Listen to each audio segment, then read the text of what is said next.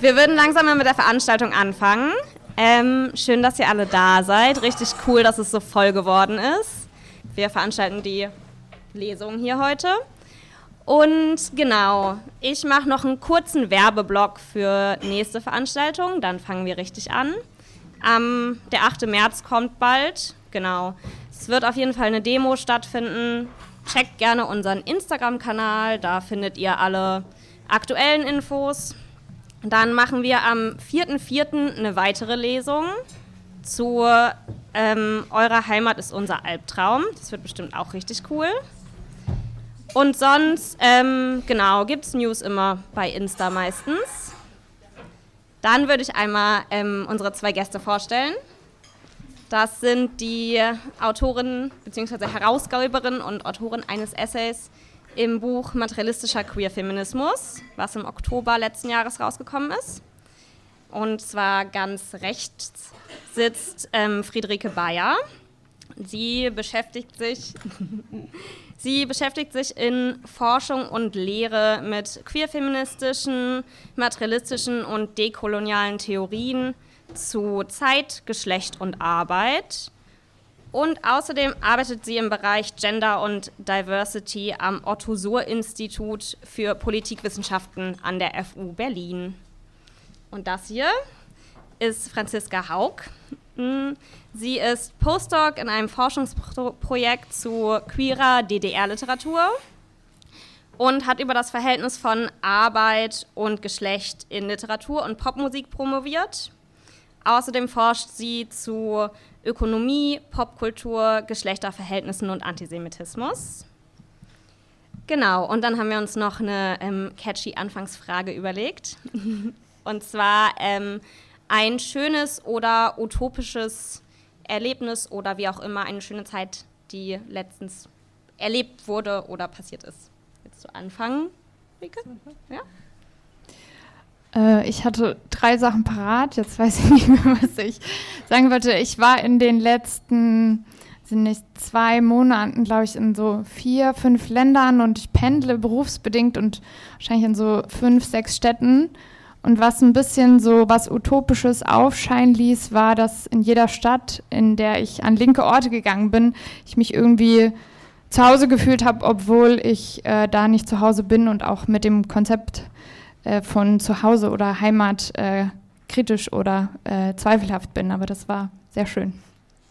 Ja, das, äh, damit kann ich mich verknüpfen. Das ist hier auf jeden Fall auch immer so. Ich war vor fünf Jahren, hat mich Grow schon mal eingeladen mit Materializing Feminism. Und äh, jetzt bin ich wieder hier und wir, wir touren auch so ein bisschen. Also ich bin so allein am Reisen, aber wir sind auch zu zweit in so ein paar Städten und es ist jedes Mal in so linken Zentren zu sein, fühlt sich ein bisschen wie zu Hause an. Äh, aber was ich äh, noch erzählen wollte, und die Berliner Winter sind hart, also erstmal ist mir nichts eingefallen, was irgendwie so sehr, sehr, sehr schön war in letzter Zeit, was schwierig ist. Aber ähm, es geht ja in dem Buch auch um so freundinnenzentrierte Lebensweise und wie eigentlich irgendwie mal anders leben und lieben und so. Und äh, mein Kind äh, hat mich letztens gefragt, so, hm, kommt eigentlich morgen Robin in die Kita, kommt die in die Kita, kommt die, also hat alle ihre Friends aufgezählt und hat dann gesagt, kommen alle meine Friends morgen auch in die Kita? Und ich so, ja, also wie jeden Tag halt. Und dann war sie, oh, das ist ja besser als Süßigkeiten. Und dieses Kind liebt Süßigkeiten, wie die meisten Kinder ja wahrscheinlich. Aber ich fand das äh, ein schöner Ausdruck. Und dann dachte ich, ja, eigentlich ist das bei mir auch so. Die Friends, die sind besser als Süßigkeiten, besser als Sekt, besser als äh, diese anderen Konsummittel, die Erwachsene dann so manchmal nehmen. Genau. Das vielleicht. Cool, das ist ganz süß.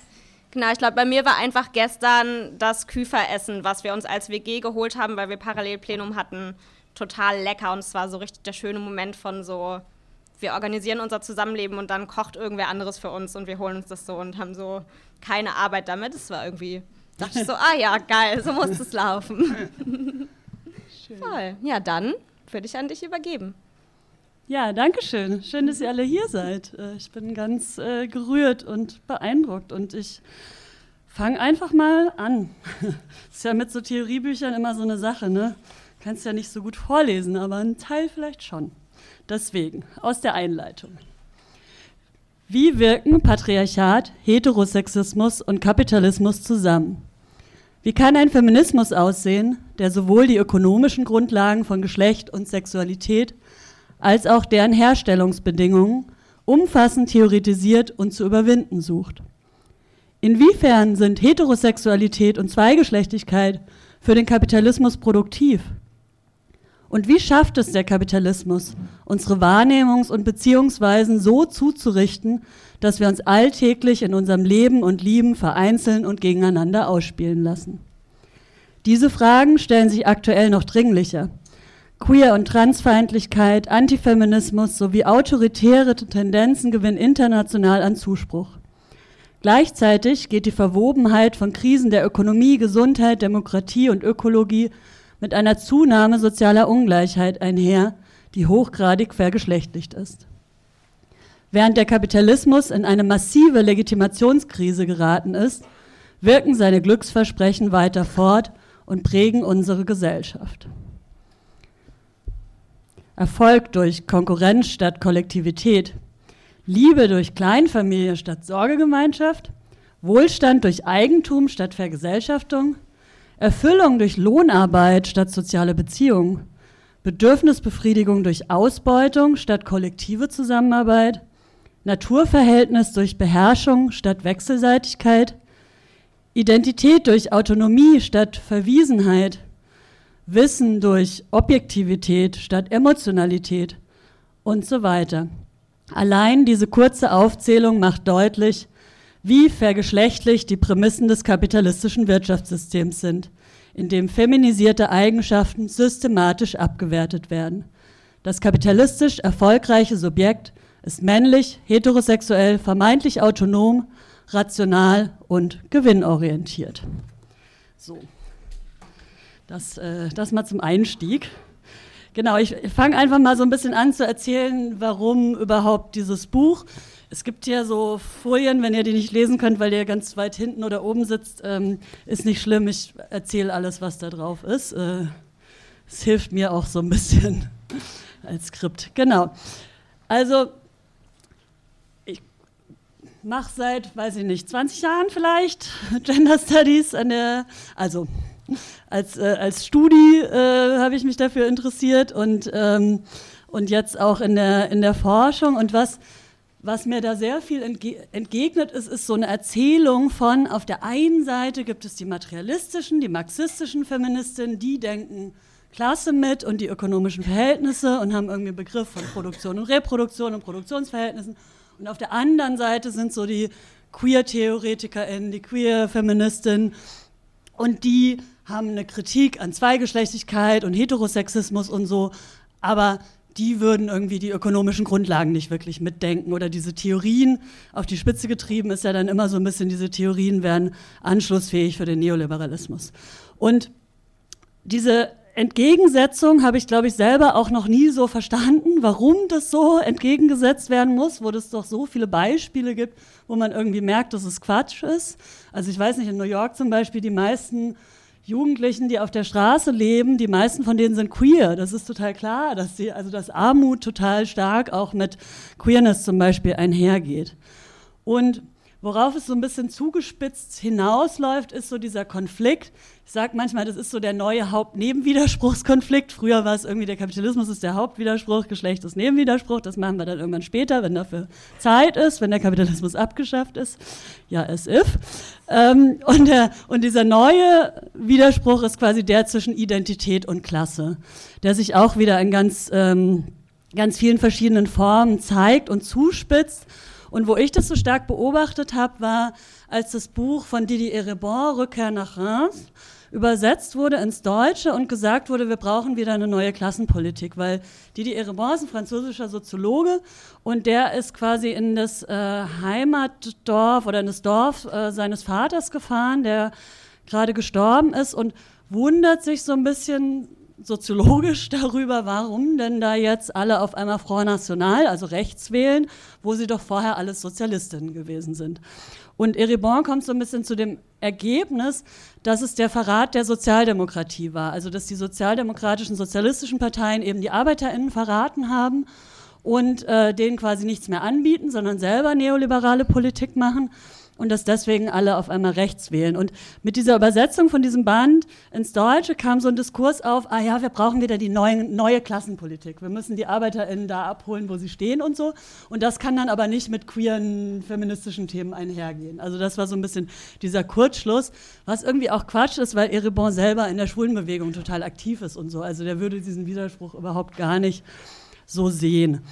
Genau, und so ein bisschen zugespitzt äh, ist dieser Konflikt in dieser These, dass die Rechten überhaupt aufsteigen konnten, dadurch, dass sich die Linken fokussiert hätten auf Fragen der Political Correctness und Fragen der Anerkennung. Also das hat zum Beispiel der Politikwissenschaftler Marc Lila gesagt, aber so ungefähr gibt es gerade einen Haufen Bücher, die das so ein bisschen proklamieren oder äh, sieht man ja auch bei äh, der Sarah Wagenknecht-Partei und so, dass es so sehr stark irgendwie darum geht, ähm, Bewegungen gegeneinander auszuspielen und quasi zu sagen, wenn wir irgendwie noch mit den ArbeiterInnen reden wollen, dann brauchen wir denen nicht mit LGBTIQ-Sternchen oder so zu kommen. Und ich würde halt sagen, das ist total Quatsch, dieser Widerspruch, weil äh, was Bini Adamczak, finde ich, sehr überzeugend gesagt hat, äh, es gibt nichts Identitäreres als die ArbeiterInnenbewegung. Also ArbeiterInnen zu sein und dafür zu stehen und ArbeiterInnen Lieder zu singen und in einem Kollektiv als ArbeiterInnen organisiert zu sein, ist wahnsinnig identitär. Und ich würde es vielleicht noch weiter treiben und sagen, na gut, also wer meint irgendwie Identität und Klasse würde sich widersprechen, hat irgendwie Marx nicht verstanden, weil bei Marx heißt es ja auch schon, das Sein bestimmt das Bewusstsein. Also klar, so wie ich über die Welt denke und was meine Identität ist, ist natürlich basiert auf dem gesellschaftlichen Sein, also auf den ökonomischen Verhältnissen. Das ist doch miteinander verbunden. Das ist doch irgendwie klar. Und ich glaube, es ist halt so eine Teile- und Herrschestrategie, äh, Bewegung zu zerteilen. Und man könnte das halt umgekehrt sagen, eigentlich ist auch jede Politik, die so tut, als wäre sie nicht identitätspolitisch, dann eben identitätspolitisch im Sinne der herrschenden Klasse. Also man könnte sagen, dass eigentlich fast jegliche Parteipolitik äh, eine Politik europäischer weißer Cis-Männer für und über sich selbst ist, aber sie tut halt so, als wäre sie irgendwie das Allgemeine oder das Objektive. Ähm, und und alles andere ist dann identitätspolitisch, wo es meistens um Kämpfe von marginalisierten Gruppen geht, die halt ähm, systematisch unterdrückt wurden und eben aber auch in ihrer Klassenlage unterdrückt wurden. Und von diesem Konflikt ausgehend ähm, wollte ich dieses Buch machen und würde sagen, man könnte vielleicht zusammenfassen, dass ein materialistischer Queerfeminismus dem gegenüber eigentlich eher eine identitätsüberwindende Klassenpolitik ist, wo es eigentlich darum geht, äh, die klassenlose Gesellschaft herbeizuführen, wie beim historischen Materialismus und auch, und dazu kommen wir später noch, die geschlechtslose Gesellschaft. Also eine Gesellschaft, in der wir diese Identitäten nicht mehr so brauchen, weil sie nicht mehr Grundlage für Hierarchien sind. Genau, und warum braucht es jetzt beides? Also warum brauchen wir materialistischen und unqueeren Feminismus? Und ich würde sagen, was das die wichtigsten zwei Punkte der, der Queer Theory, wenn man jetzt irgendwie jahrzehntelange Theoriegeschichte mal kurz so runterbrechen kann, ist das eine zu sagen, Geschlecht ist eine binäre Kategorie. Also es ist die Zwei-Geschlechterordnung, die die Gesellschaft strukturiert. Es, ist, äh, es wird in Frau und Mann eingeteilt und das ist jeweils binär. Und das ist ein Problem, weil dann gibt es nichts dazwischen. Also es wird nicht als Spektrum gedacht oder so, sondern einfach in diese zwei Geschlechterordnungen müssen sich alle einfügen. Und selbst mit so einer Kategorie wie divers oder so, das ist dann wieder so die Abweichung von der Norm und das eigentlich reproduziert es die Norm wieder. Ähm, und zum anderen, was queer-theoretische Überlegungen auch geleistet haben, ist zu sagen, warum diese Norm so stabil ist, diese Zweigeschlechterordnung, das ist die Heterosexualität, weil die dann jeweils immer auf das andere verweist. Und das heißt, Heterosexualität und Zweigeschlechtlichkeit sind beides gesellschaftliche Ordnungssysteme, die unsere Gesellschaft strukturieren. Und darin wird eben Geschlecht hergestellt. Also dieser ganze Prozess, wie es dazu kommt, dass man vergeschlechtlicht wird während seines Lebens, ähm, das erklärt uns die Queer Theory und das ist super relevant um Geschlecht und Sexualität zu verstehen. Aber was uns das nicht lehren kann oder nicht so viel uns darüber sagen kann, ist, warum gibt es da eine Ungleichheit? Also warum ist dieses Zwei-Geschlechtersystem so wahnsinnig hierarchisch? Warum ist alles, was feminisiert ist, unten, wird abgewertet? Und warum gibt es diese Hierarchie? Und was hat das alles mit Kapitalismus zu tun? Also die Verknüpfung mit sozialen und ökonomischen Verhältnissen. Dafür brauchen wir eine materialistische Perspektive. Und beides ist super wichtig und beides ergänzt sich. Also genau, äh, das ist so ein bisschen das Ziel dieses Buches, zu zeigen, dass sich das gar nicht gegeneinander ähm, ausspielen lassen muss, sondern dass es eigentlich zusammengehört. Und wir machen heute vier Teile. Die ersten drei sind so ein bisschen theorielastiger und der dritte Teil ist, äh, geht eher nach vorne und sind so die politischen Utopien und Perspektiven. Eigentlich auch immer mein Lieblingsteil bei solchen Veranstaltungen. Wenn ihr jetzt äh, euch fragt, was ist denn eigentlich materialistischer Feminismus, äh, keine Sorge, I got you. Ich werde das jetzt alles noch äh, kurz erklären. Äh, runtergebrochen in zwei Minuten oder so, versuche ich es. Genau, das heißt, wir werden zuerst so ein bisschen über die historischen und theoretischen Grundlagen reden des materialistischen Queerfeminismus. Dann geht es um die aktuellen Theorien und da hat Franziska neben mir einen ganz, ganz tollen Beitrag ge geschrieben zum Begriff der Materie bei Judith Butler und Karl Marx. Und ähm, Franziska wird dann aus ihrem Text äh, nochmal ein bisschen lesen, vortragen, den erklären. Und weil ein materialistischer Queerfeminismus in vielen seiner Spielarten eine sehr eurozentristische Theorie ist, die vor allen Dingen im globalen Norden entwickelt wurde und bestimmte Aspekte nicht so stark auf dem Schirm hat, war es mir noch wichtig, Texte mit reinzunehmen, die nochmal mehr zeigen, wie Geschlecht und Sexualität eigentlich auch mit Kolonialismus zu tun haben oder ähm, auch mit der Verknüpfung von Kolonialismus und Kapitalismus und auch intersektionale Erweiterungen, die eben auch nochmal stärker erklären können, ähm, wie Rassismus da quasi mit eine Rolle spielt und wie quasi an dieser Intersektion Race, Class, Gender sich auch nochmal sehr viel zeigt. Genau, ähm, ich war vorhin äh, bei bei FSK. Also äh, danke hier nochmal für dieses Interview und wurde auch gefragt, wie ich die Texte hier ausgewählt hätte und äh, ob es da um das Materialismusverständnis von mir ging und so. Nein, ich habe diese Texte ausgewählt, äh, in dem Sinne, dass sie was sagen über, wie wir uns eigentlich Geschlecht und Sexualität im Kapitalismus denken können und was uns äh, Theorien liefert, Theoriebausteine, Werkzeuge, um das quasi besser zu verstehen. Und die eben diese Brücke bilden zwischen scheinbar marxistisch-materialistischen Feminismus und, ähm, und queeren Theorien. Genau. Jetzt erkläre ich in zwei Minuten den historischen Materialismus von Marx und Engels. Also, der historische Materialismus äh, besagt, dass die Gesellschaft von den Produktionsverhältnissen abhängt. Das heißt, die Art und Weise, wie Menschen Mittel zum Leben produzieren, die wir brauchen, Essen, Bücher, Tische, was man halt so braucht, das ist quasi die Grundlage dafür, wie eine Gesellschaft konstituiert ist und wie die Herrschaftsverhältnisse in einer Gesellschaft ablaufen. Also wenn es eine feudale Gesellschaft ist, dann äh, gibt es noch mal ganz andere Herr-Knecht-Verhältnisse, ähm, könnte man marxistisch sagen, als jetzt im Kapitalismus zum Beispiel, wo, die, wo der Widerspruch eher zwischen Kapital und Arbeit ist und denen, die besitzen und die, die quasi ihre Arbeitskraft verkaufen müssen.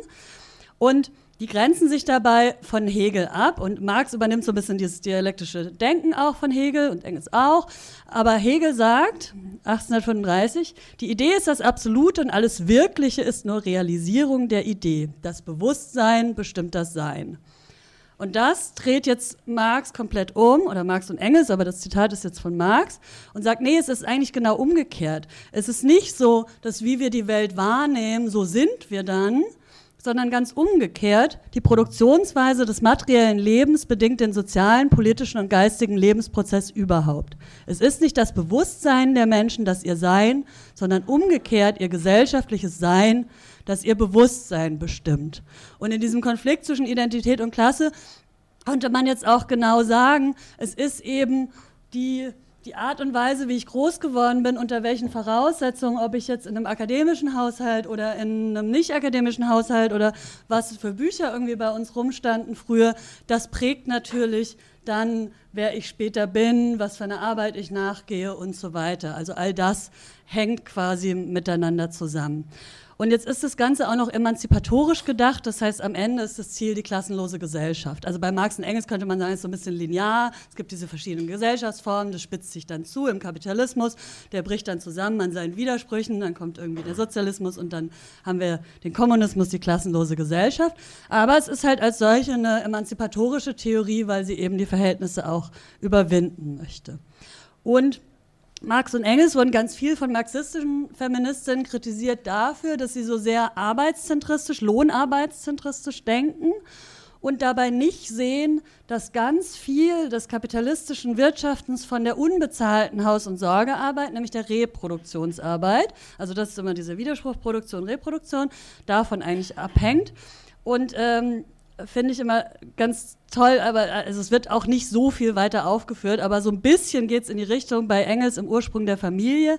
Da schreibt Engels, nach der materialistischen Auffassung ist das in letzter Instanz bestimmende Moment in der Geschichte, die Produktion und Reproduktion des unmittelbaren Lebens. Und ich glaube, darauf, auf diesem Satz könnte man so ein bisschen diesen materialistischen Feminismus aufbauen, dass man sagt, genau, also ähm, es geht um die Art und Weise, wie unsere Mittel zum Leben, aber auch wie unsere Beziehungsweise Lebensweisen und Sorgebeziehungen und all die unbezahlte Arbeit, die eben da auch hineinfließt, damit wir als ArbeiterInnen morgens wieder fit sind und zur Arbeit gehen können. Genau, und was ich sehr, sehr spannend fand. Und ehrlich gesagt, also als ich damals Materializing Feminism gemacht habe, da habe ich mal so einen Workshop zum materialistischen Feminismus gemacht, ohne ganz genau zu wissen, was das eigentlich ist. Es wird nämlich im Deutschen immer so ein bisschen durcheinander geworfen. Materialistisch, marxistisch, sozialistisch. Und ich hatte komplett den Überblick verloren. Ich glaube, ich, also ich kannte mich damals super gut aus mit so marxistischen Feministinnen und so Lohn für Hausarbeitsbewegungen Silvia Federici und so. Und habe dann halt so einen Workshop zu dem Thema gemacht. Und dann kam jemand zu mir und meinte, ja, aber warum hast du denn die französischen Feministinnen nicht genannt? Und ich war so ein bisschen, ah, keine Zeit, weiß nicht.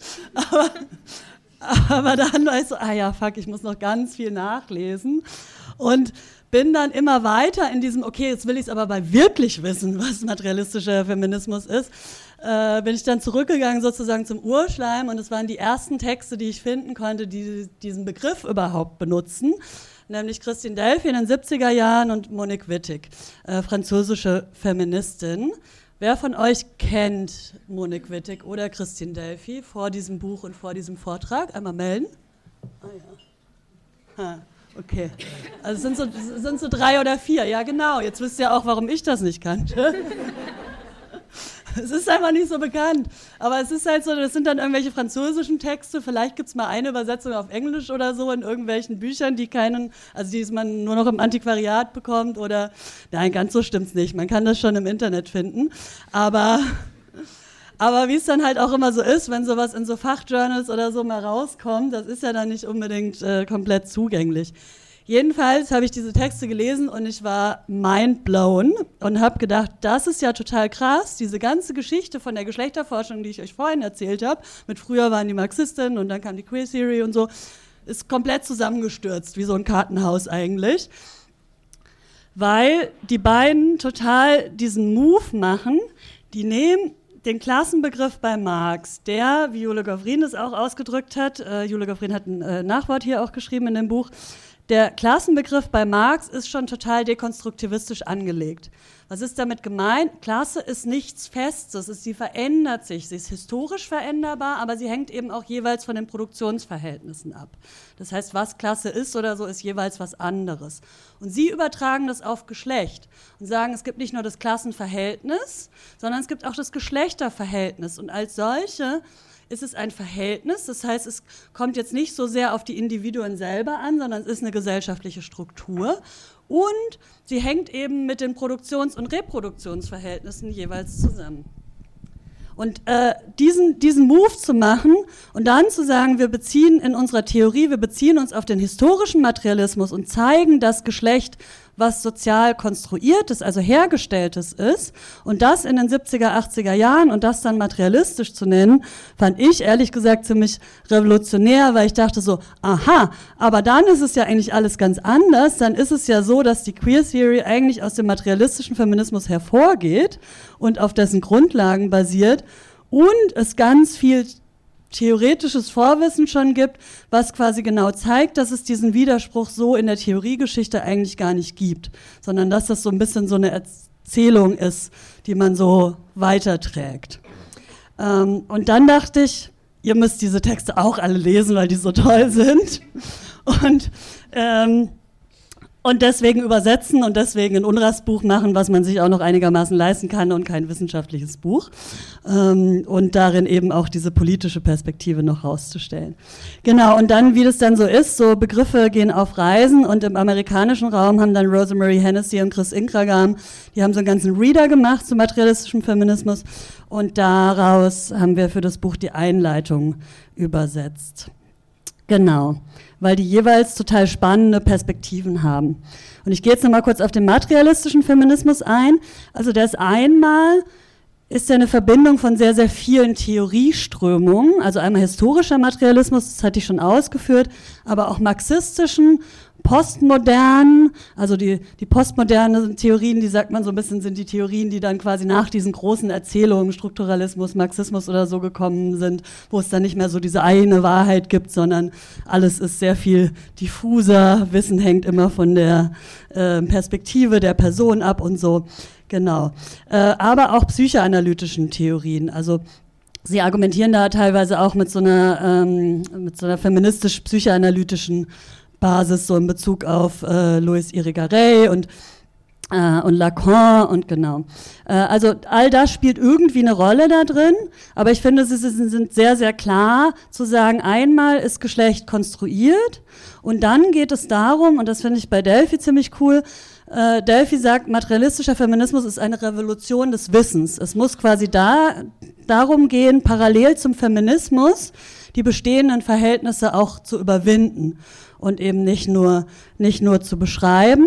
Und eine Revolution des Wissens kann man sich irgendwie auch nochmal besser vorstellen, wenn man weiß, wie französische Unis in den 70er Jahren funktioniert haben. Nämlich da wurden nur Theorien von weißen Cis-Männern über weiße Cis-Männer geschrieben und äh, entwickelt. Das heißt, da ging es erstmal darum, überhaupt sowas wie eine feministische Standpunkttheorie zu entwickeln, nämlich zu sagen, okay, wenn im, wenn im historischen Materialismus es eigentlich heißt, die Theoriebildung oder das Verständnis von Ungleichheit entwickeln wir immer von der unterdrückten Klasse heraus, dann heißt es im, aus einer feministischen Perspektive auch, okay, dann müssen wir quasi von dem Subjekt, von Flinters aus, von Frauen aus irgendwie diese ähm, die Geschichte nochmal anders denken und daraus aus der Geschlechterungleichheit quasi Theorieentwicklung zu machen. Und so äh, ist quasi die feministische Standpunkttheorie äh, entstanden, falls euch das mal jemand fragt oder so. ähm, und jedenfalls bezieht sich Delphi auf diesen und äh, Wittig auch auf diesen Klassenbegriff. Äh, und ich lese euch mal ein Zitat von Delphi vor. Der Begriff der Klasse geht von der Idee der sozialen Konstruktion aus und spezifiziert die damit verbundenen Auswirkungen. Gruppen sind nicht länger sui generis konstituiert, bevor sie in ein Verhältnis zueinander treten. Im Gegenteil, es ist ihr Verhältnis, das sie als solche hervorbringt. Es geht also darum, die sozialen Praktiken, die sozialen Verhältnisse aufzudecken, die Geschlechtertrennung und die Gruppen von Gender, von Sex konstituieren. Also genau, da steckt schon ganz viel drin. Das heißt, wenn Klasse auch konstruiert ist, ist eben auch Geschlecht konstruiert und Geschlecht ist immer in diesem Verhältnis, also dieses Geschlechterverhältnis genauso wie dann eben dieses äh, Klassenverhältnis oder das äh, Verhältnis zwischen Kapital und Arbeit. Das heißt, so ist die Gesellschaft quasi strukturiert und auch hierarchisiert. Und was bei Monique Wittig sehr, sehr cool ist, Monique Wittig war auch eine Aktivistin, die äh, bei den Roten Lesben äh, in Paris engagiert war. Das heißt also, das, das zeigt ja schon eigentlich das materialistisch-queer-feministische, die roten Lesben. Genau, und äh, Monique Wittig hat sich nochmal mehr mit der Konstitution von Heterosexualität in der Gesellschaft auseinandergesetzt. Und Wittig sagt jetzt, die Klasse der Frau können wir nur überwinden, indem wir die Heterosexualität als gesellschaftliches System beseitigen, welches darauf basiert, dass Frauen von Männern unterdrückt werden und welches die Doktrin von der Verschiedenheit der biologischen Geschlechter erzeugt, um diese Unterdrückung zu rechtfertigen. Das ist eigentlich der theoretische Move, der dann Butler zugeschrieben wird, weil, was Wittig sagt, ist, dass die dass Heterosexualität, also das jeweilige äh, gegenseitige Begehren sozusagen, dass das erst die Geschlechtertrennung, also die Zweigeschlechtlichkeit legitimiert, weil dann ist immer ein Verweis gegenüber, ähm, gegenüber dem anderen Geschlecht stattfindet und das hält das Ganze dann quasi so stabil. Und deswegen heißt es bei Butler auch äh, die heterosexuelle Matrix. Also Butler sagt ja auch nicht das Zweigeschlechtersystem, sondern ist vor allen Dingen die heterosexuelle Matrix oder auch Heteronormativität als sozusagen das die zentrale Analysekategorie. Und aber in dieser Heteronormativität ist, die, ist das Zweigeschlechtersystem schon komplett mit drin. Und das hat aber Wittig auch schon äh, 1980 geschrieben und wenn man jetzt Butler den Vorwurf machen würde, abgeschrieben zu haben, das stimmt nicht. Butler hat sich äh, in äh, Gender Trouble, das Unbehagen der Geschlechter, 30 Seiten lang mit Wittig auch auseinandergesetzt. Also Wittig sehr, sehr viel Raum gegeben. Ich habe nochmal nachgeguckt, über 100 Mal zitiert auch, also es ist alles voll von Wittig verweisen. Und ich finde, als ich diesen Zusammenhang dann gecheckt habe, habe ich gedacht, ah ja, krass, also Queer Theory basiert auf materialistischem Feminismus. Es ist einfach so. Es gibt diesen Widerspruch so gar nicht. Oder es gibt in schon in Ausprägungen, wer jeweils welchen Fokus hat in, der, in, der eigenen, in den eigenen Texten und in der eigenen Arbeit. Also ich würde auch d'accord gehen und sagen, ja gut, also wenn man gerade die Frühwerke von Butler anguckt, dann sucht man lange nach der Kapitalismuskritik und es wäre schon gut, wenn sie da drin wäre.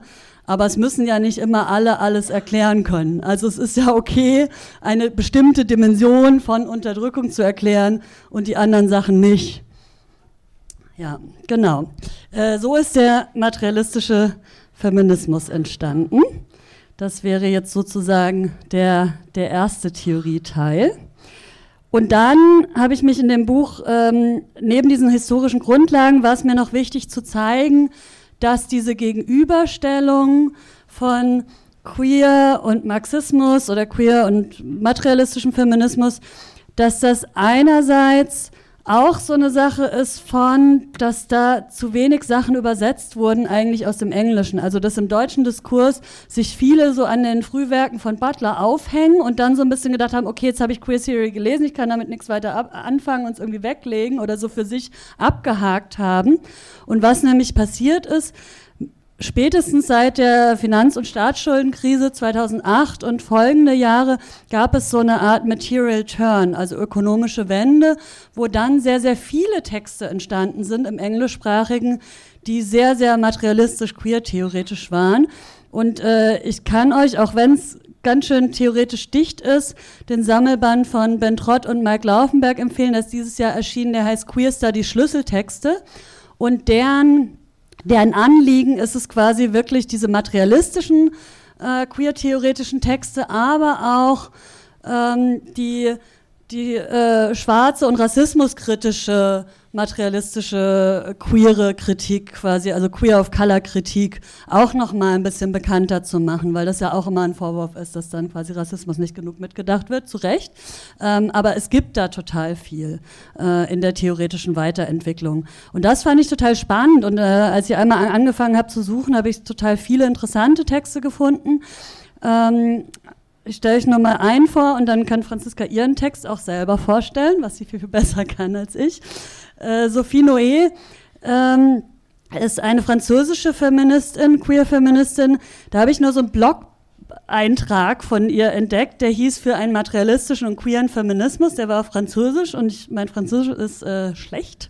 Jedenfalls habe ich mir den dann so mit äh, irgendwie DeepL und AI so irgendwie so hinkonstruiert und war dann so ein bisschen, boah, das ist total spannend, aber ich will den richtig, richtig, richtig lesen können und äh, habe ihn dann zum Glück ins Buch mit aufgenommen, weil er dann übersetzt wurde.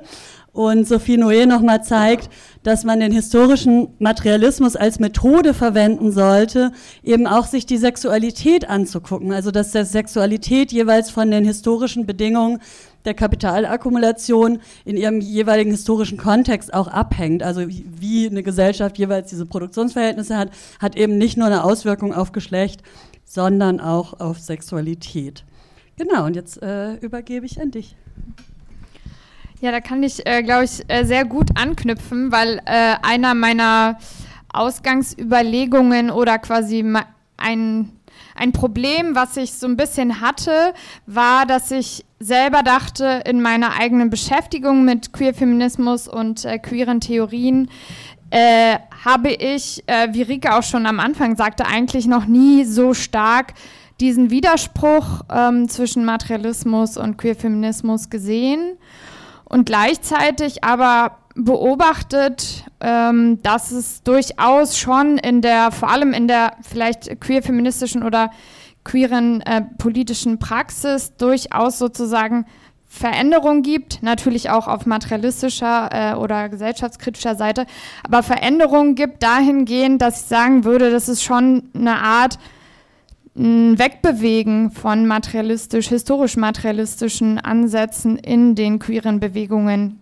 gibt ähm, und durchaus auch quasi Liberalisierungen in einem Konzept, was eigentlich sehr, sehr also erinnern wir uns nur an Stonewall Riots und so und äh, Rike meint es ja auch schon. Also eigentlich waren, äh, sind quasi diese Fragen schon immer verknüpft gewesen, aber dennoch würde ich sagen, gibt es gerade gegenwärtig oder vielleicht in den letzten fünf bis zehn Jahren, vielleicht auch vor allem im deutschsprachigen Raum, irgendwie schon auch quasi offene Flanken für so ein Einhaken von liberalen Feminismen.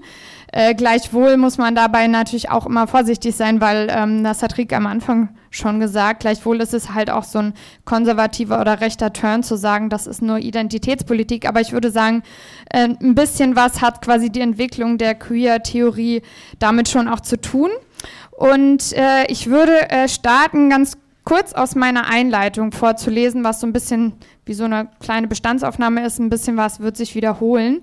Und dann sage ich was, ähm, warum und an welchen Punkten ich denke, dass man äh, Marx und Butler zusammendenken kann, um eben einen queeren Materialismus ähm, vielleicht auch nochmal sozusagen zu verteidigen, äh, gegen die, die sagen, das geht theoretisch äh, nicht zusammen. Feministische Debatten teilen sich in Theorie und Praxis gegenwärtig weitestgehend in zwei Lager auf. Auf der einen Seite wird mit Rückgriff auf differenzfeministische Positionen eines universellen Wir der Frauen ein materialistischer, zuweilen auch frauenpolitischer Feminismus beansprucht. Auf der anderen Seite steht ein intersektionaler, queerer, diversitätsorientierter Feminismus mit einem Fokus auf Identitätspolitik. Erstere Position wirft der zweiten vor, das geschlechtliche und körperliche Subjekt gänzlich in poststrukturalistischer Sprachvermittlung ohne Materie, also Sinnlichkeit und Geschichte aufzulösen. Letztere Position, also die queere und intersektionale, wirft der ersten vor, eine problematische Essentialisierung von der Frau zu betreiben. Besonders in der politischen Praxis grenzen sich beide Ansätze jetzt in feministischen Bewegungen voneinander ab, wenngleich ihnen beiden mit dieser Abgrenzung ein wesentlicher Aspekt verloren geht. Während die meisten queeren intersektionalen Theorien zwar einen gewissen historischen Standpunkt für sich in Anschlag bringen, operieren sie dabei jedoch nicht im Sinne einer historisch-materialistischen Gesellschaftskritik. Feminismen, die sich heute als materialistisch verstehen oder beschreiben, wie zum Beispiel in Konzepten von New Materialism oder auch ähm, in Teilen von sogenannten Radikalfeministinnen, tendieren zugleich zu einer fehlenden Vermittlung im Sinne der spezifischen Form und Gemachtheit der Materie, also zum Beispiel von geschlechtlichen Körpern und ihrer Geschichte. So kann die eine Seite zwar die diskursive Produziertheit des Geschlechts denken, droht dabei aber den Zugriff auf dessen spezifische, das heißt sinnlich konkrete Materialität zu verlieren. Die andere Seite fokussiert zwar die Materialität, verliert aber jeden Sinn für die Performanzen, äh, für das Dekonstruktive, für die Herstellungsverfahren, also für die Gemachtheit der Materie, zum Beispiel geschlechtlicher Körper, und läuft so, wie gesagt, Gefahr zu essentialisieren. Um diesem Dilemma zu entkommen, schlage ich vor, aus marxistischer Perspektive an den Materialismus und Judith Butlers Frühschriften anzuknüpfen. Davon ausgehend versuche ich in Verbindung mit Karl Marx historischen Materialismus sowie seiner Konzeption des Mensch-Natur-Verhältnisses vermittelt durch Arbeit einen queeren Materialismus zu formulieren. Ja, und in äh, meinem Beitrag ähm, ist das äh, sehr verkürzt und etwas äh, verdichtet äh, dann ausgeführt. Aber ich äh, genau würde sagen, dass es ähm, mehrere Punkte gibt, wo man äh, Butler und Marx quasi so ein bisschen analog lesen kann. Gleichwohl ist es natürlich so, dass, ähm, das hat Rike auch schon angedeutet, ähm, Judith Butler eher subjekttheoretisch äh, schreibt und Marx gesellschaftstheoretisch. Und dennoch ähm, bin ich der Meinung, dass es quasi so ein paar Analogien gibt in der Art und Weise, Materie äh, zu beschreiben. Und der erste Punkt ist äh, einer des historischen Materialismus. Judith Butler wurde nach dem ersten Buch äh, vorgeworfen, dass die Konzeption, also mit diesen ganzen Vorwürfen von äh, Butler schafft den Körper ab, es gibt jetzt gar keine Materie mehr, wenn alles konstruiert ist und so weiter. Äh, und nach diesem ersten Buch und diesen Vorwürfen hat Butler äh, das zweite Buch Körper von Gewicht geschrieben. Äh, in dem Buch gibt es wahnsinnig viele explizite Verweise auf Marx, was ich erstmal ähm, als ich das zum ersten Mal gelesen habe, irgendwie mindblowing fand, äh, so ähnlich wie Rike das auch beschrieben hat mit den Texten aus den 70er Jahren, wo man sich dann so denkt, warum hat sich das eigentlich so entwickelt als Gegensätze, wenn es doch teilweise da konkret steht, äh, dass das zusammengeht. Ähm, genau, und dieser, äh, dieser erste Moment, den ich bei beiden analog lese, das eben historischer Materialismus.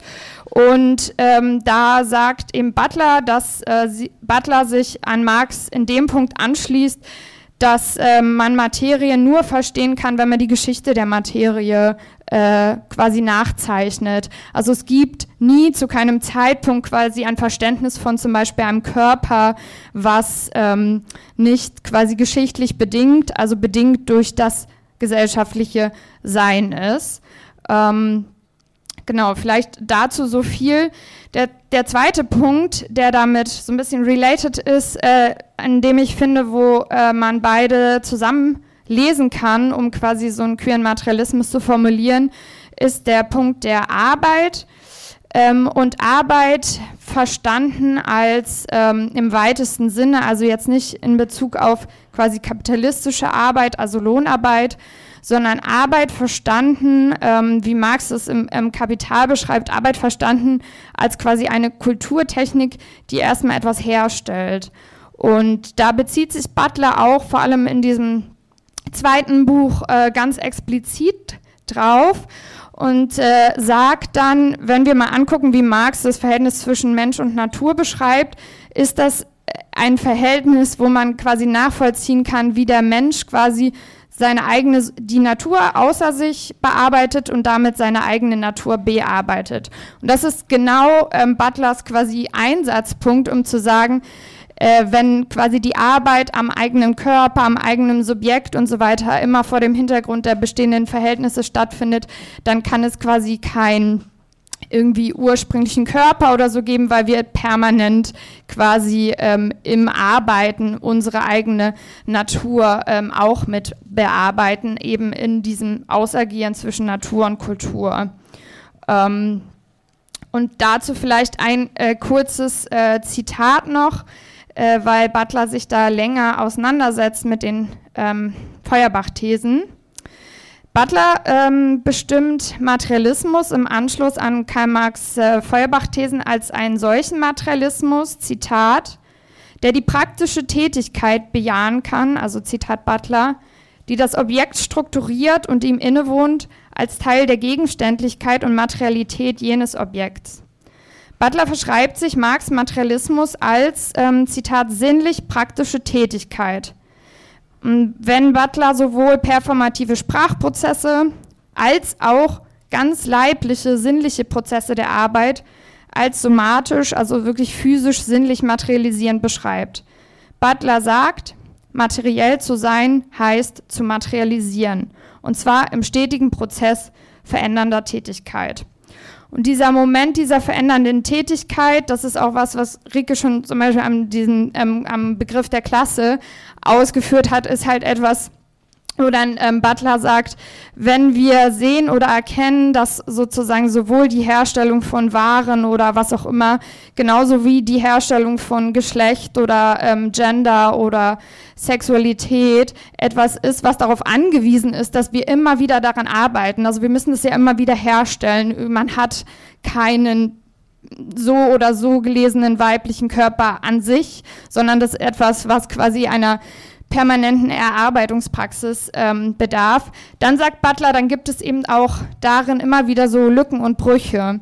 Und diese Lücken, äh, die quasi in diesem Prozess aufscheinen, wenn wir permanent unsere eigene, jetzt im Neoliberalismus zum Beispiel in Popkultur besonders augenscheinlich, wenn wir uns geschlechtlich herstellen müssen, die äh, gilt es dann quasi zu erkennen, wenn man dann quasi auf der Spur ist, um so emanzipatorische oder ähm, ja, revolutionäre Einsätze in diese Arbeitsverhältnisse, sei das im Kapitalismus von ähm, Waren oder eben äh, im geschlechtlichen Arbeitsprozess mit sich selbst, äh, ja, da muss man dann rein. Und deswegen mache ich dann, versuche ich dann als letzten Punkt, wie man die beiden zusammenlesen kann, noch so ein Mini, äh, so einen kleinen Ausblick auf ähm, so ähm, Technik bei Marx und ähm, queere Maschinen das führe ich jetzt äh, nicht weiter aus. Wenn ihr Bock habt, müsst ihr das dann lesen. Aber ähm, auch da fand ich halt so, wenn man sich ähm, zum Beispiel mal äh, anguckt, wie Marx ähm, das Verhältnis von Mensch und Maschine, also dann in der Industrialisierung und so beschreibt, was passiert eigentlich mit dem menschlichen Körper und der wahre Arbeitskraft vor der Maschine, mit Technisierung und so weiter, da verändert sich äh, auch der menschliche Körper. Und das ist etwas, was zum Beispiel auch bei Cyborg-Theorien ähm, und diese ganzen technofeministischen Sachen ja auch gibt. Dieses quasi Mensch-Natur-Verhältnis wird halt durch Technisierung auch verändert. Und das fand ich nochmal einen äh, sehr spannenden quasi dritten Einsatzpunkt, um Butler und Marx da zusammenzulesen, dieser queere, quasi so ein queerer Technikzugang. Äh, genau. Und jetzt lese ich noch ganz kurz was von meinem Ende und das dazwischen kann man dann im Buch nachlesen.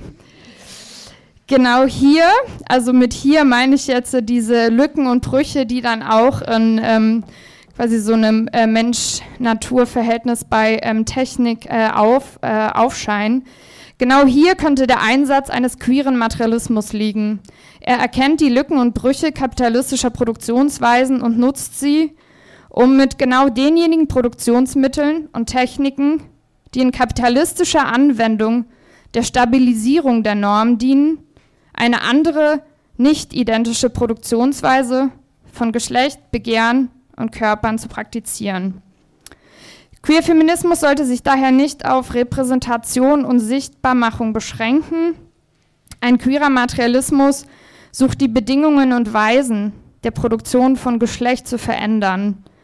Er kämpft für eine Produktionsweise des nicht identischen geschlechtlicher Subjekte, Körper und Praxen, um das nicht identisch lebbar zu machen.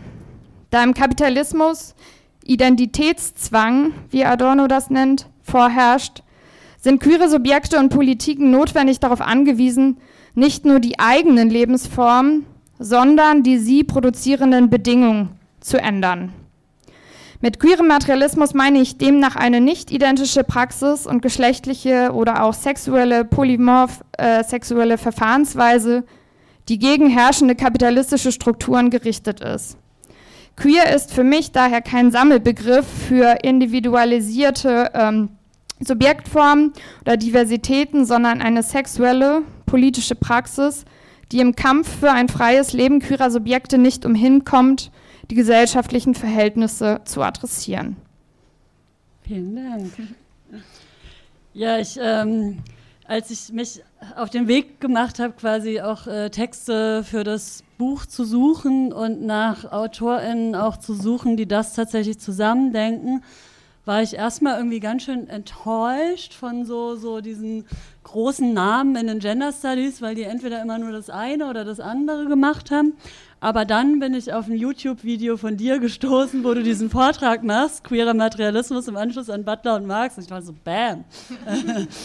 Aber ich kannte dich schon viel länger. Du hast mal so ein saucooles Podium bei irgendeinem so ums ganze Kongress oder irgend sowas moderiert zu feministischem Materialismus. Also, ja. Okay, okay. Gut.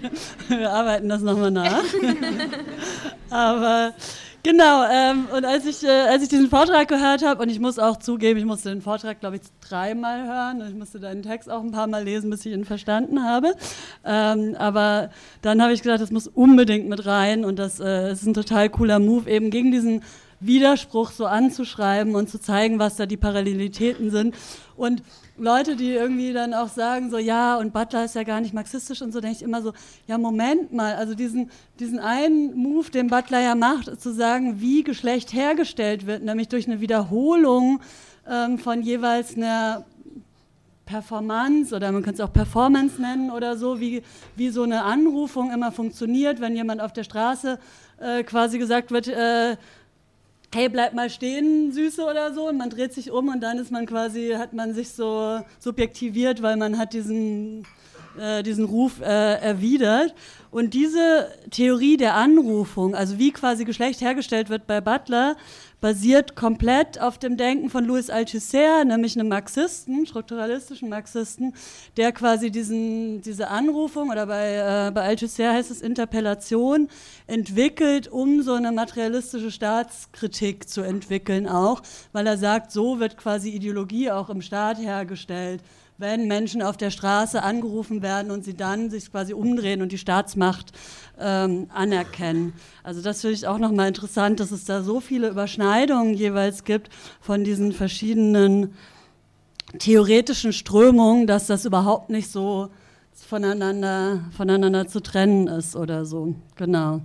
Und das mit dem Körper ist auf jeden Fall, ja, wenn, wenn wir irgendwie denken, wir müssen ähm, auf eine bestimmte Art und Weise aussehen, um irgendwie attraktiv zu sein, dann gehen wir ins Fitnessstudio und das verändert unseren Körper. Also es ist doch total materiell. Es ist doch irgendwie klar, dass das was mit Materialität zu tun hat. Genau. Ähm, schön, dass du dabei bist, auf jeden Fall.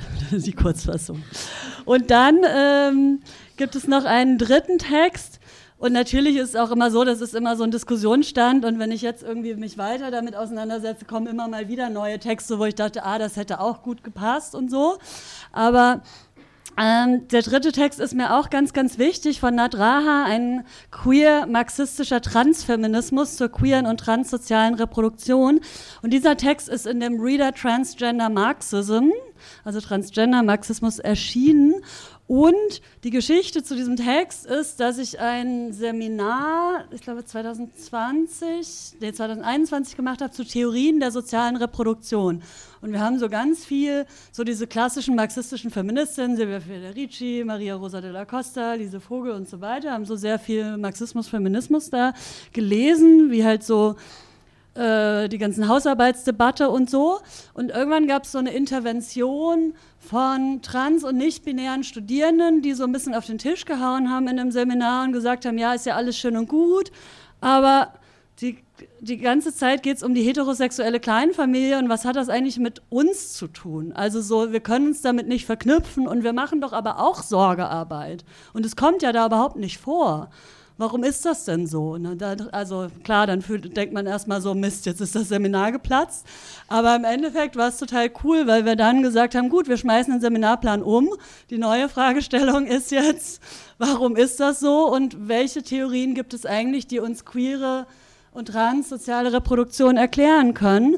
Und dann sind wir auf diesen Text von Nadraha gestoßen, der auch wieder ein bisschen gegen diese lineare Gesch Geschichtserzählung anschreibt, weil er zeigt, dass es in den 70er Jahren eine Gruppe gab in den USA, die hieß Wages to Lesbians. Und die haben quasi aus lesbischer, aus queerer Perspektive, würde man heute sagen, schon gezeigt, dass es ganz viel Sorgearbeit in queeren Communities gibt, die wichtig sind, damit Menschen am nächsten Tag wieder zur Arbeit gehen können, weil sie nämlich dann in diesem System klarkommen können. Also wenn man in einem heterosexuellen System als queere Person ähm, aufwächst, dann bringt es ganz viele Schwierigkeiten mit sich. Brauche ich wahrscheinlich vielen hier auch nicht erklären, aber das ist irgendwie, das ist so krass, dass einen das so zurichtet und dann braucht man natürlich Support und man braucht irgendwie Freundinnen und man braucht Strukturen, die einem irgendwie helfen, äh, damit umzugehen und andere Räume. Also ich meine, genau so sind ja viele queere Bewegungen auch entstanden. Ich meine, es ist kein kein Zufall, dass es bei Stonewall, bei dem Stonewall Riot, auf den du auch schon eingegangen bist in den USA, dass es da um den Erhalt auch von der Kneipe ging als Ort, äh, sich zu treffen und solidarisch zu sein miteinander, was eigentlich vonnöten ist, um überhaupt klarzukommen und nicht abzukacken in diesem System. So. Und ähm, diese Form von queerer Perspektive auf äh, soziale Reproduktion äh, ist aus zweierlei Hinsicht total wichtig. Zum einen kann sie den sozialen Reproduktionsbegriff von marxistischen Feministinnen, der in der Tat sehr heteronormativ ist, kann den quasi nehmen und erweitern um Queerness, aber gleichzeitig hat es noch so ein emanzipatorisches Moment.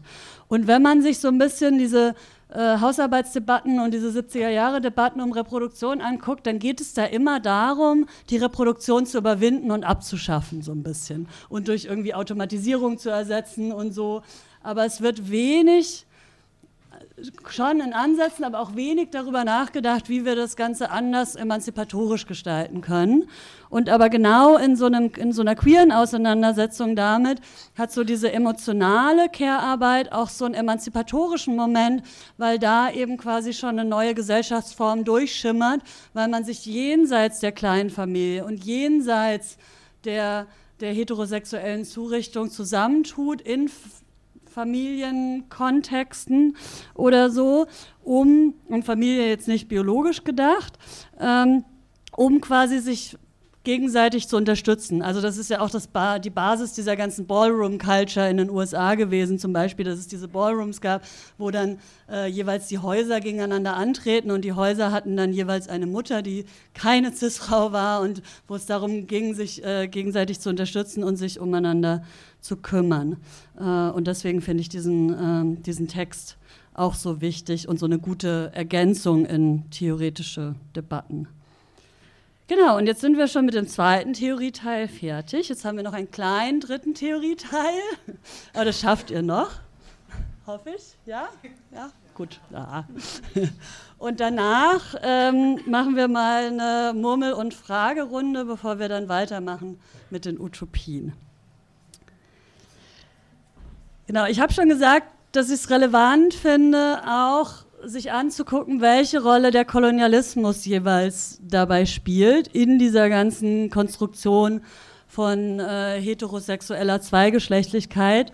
Und einen richtig tollen Text, äh, wo ich auch gedacht habe, der muss bekannter sein, ähm, ist von äh, Maria Lugones, einer dekolonialen Feministin, die den Text Heterosexualismus und das kolonial-moderne Geschlechtersystem geschrieben hat und darin sehr, sehr klar macht, dass die Art und Weise dieser Zweigeschlechtlichkeit und des Heterosexismus, was wir vorhin hatten, was in der Queer Theory so eindrücklich auch kritisiert wird, dass das ein System war und ist, was durch den Kolonialismus erst in der ganzen Welt gewaltvoll durchgesetzt wurde und andere Modelle und andere Formen von wie Geschlecht gedacht wurde, äh, dadurch gewaltvoll erdrängt, äh, verdrängt wurden.